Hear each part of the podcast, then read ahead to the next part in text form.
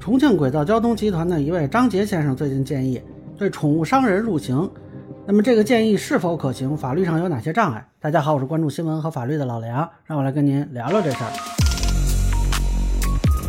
这个建议啊，其实也是讨论了好多年了。呃，我记得就在二零二零年，当时江西南昌有一个八岁女童被恶犬咬成重伤，啊，那个是非常惨的啊。当时孩子的父亲就提出来，应该按照故意伤害追究刑事责任。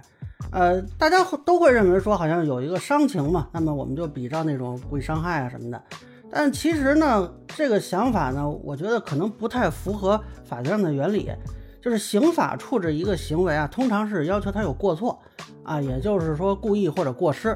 而过错存在的前提呢，是说可以预见损害结果的发生啊。那么你如果预见能发生，你还是放任或者故意追求，那就是故意啊。如果说你是轻信能够避免或者呃疏忽大意，那么这就是过失。呃，可是如果按照这个伤人罪来处置呢，这个狗咬人它导致伤情。这个要确认狗主人对这件事情他是不是足以预见，但是这个预见其实是非常难论证的啊！你比如说这个狗主人他平时可能这么遛狗都没事儿，就今天出问题了，那你不可能说你去一直监控他平时怎么遛这狗，或者说咱们现在讨论一个情况，说这个狗。在什么情况下它就可能咬人？理论上说，那你只要养了狗，它就可能咬人。如果按照一对从无的原则，你不能完全排除它不能预见的可能，那就没法按照故意或者过失那么伤害去追究它的刑事责任。因此呢，我个人虽然很赞同对于不当养犬行为追刑责，但是我觉得呢是不能比照故意伤害这样的结果犯来追责的。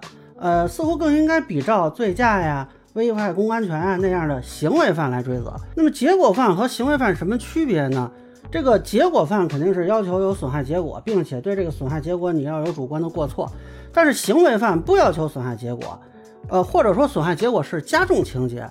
那么这样的话呢，其实比较容易认定他的主观故意啊。比如醉驾撞人了，这个醉驾本身他当然不过是说为了故意撞人，但是他是故意违反道路交通法规，那他主观故意就有了。呃，而且呢，如果有损害结果，那咱们按照这个。呃，危险公共安全来处置，如果没有损害结果，按照这个危险驾驶罪来处置，对吧？那外公安全最高是可以判到死刑的。呃，那么咱们反观这个养犬人的不当行为，虽然不能认定他是故意放狗咬人，但是他是不是故意违反养犬规定，构成了对他人的人身财产的威胁？那么当然，如果只是说违反规定就处刑，恐怕过于苛责。你就像，呃，如果说违停也是违反道路交通规则，你也按醉驾那么处，肯定也不合理。我建议对部分社会危害性比较大的行为进行规定，然后呢，由属地的公安机关按照批评教育、治安处罚、刑事追责三步走的这个方式来处置。这个就有点像是对偷逃税的处理，一开始呢，他是对你进行催缴，那么如果你还不交呢，对你进行行政处罚。如果呢，你既不完成这个行政处罚，或者你还有其他别的行为，那么再考虑对你进行刑事追责。那么到养狗这边呢，比如说这个遛狗不拴吧。第一次发现让派出所批评教育，第二次发现治安拘留，第三次发现是不是就可以考虑按危害公共安全处置了？那么如果导致了损害结果，比如说伤亡或者财产损失，规定为从重处罚啊，但是可以考虑限制最高刑，避免罪行不相适应。这样呢，我们从这个养狗人有这种危险行为就开始干预，那么逐步升级，我觉得似乎比说他咬伤人再处置更能奏效。也能避免说啊有不教而诛这种情况发生，让养犬人呢被判刑，他也要心服口服。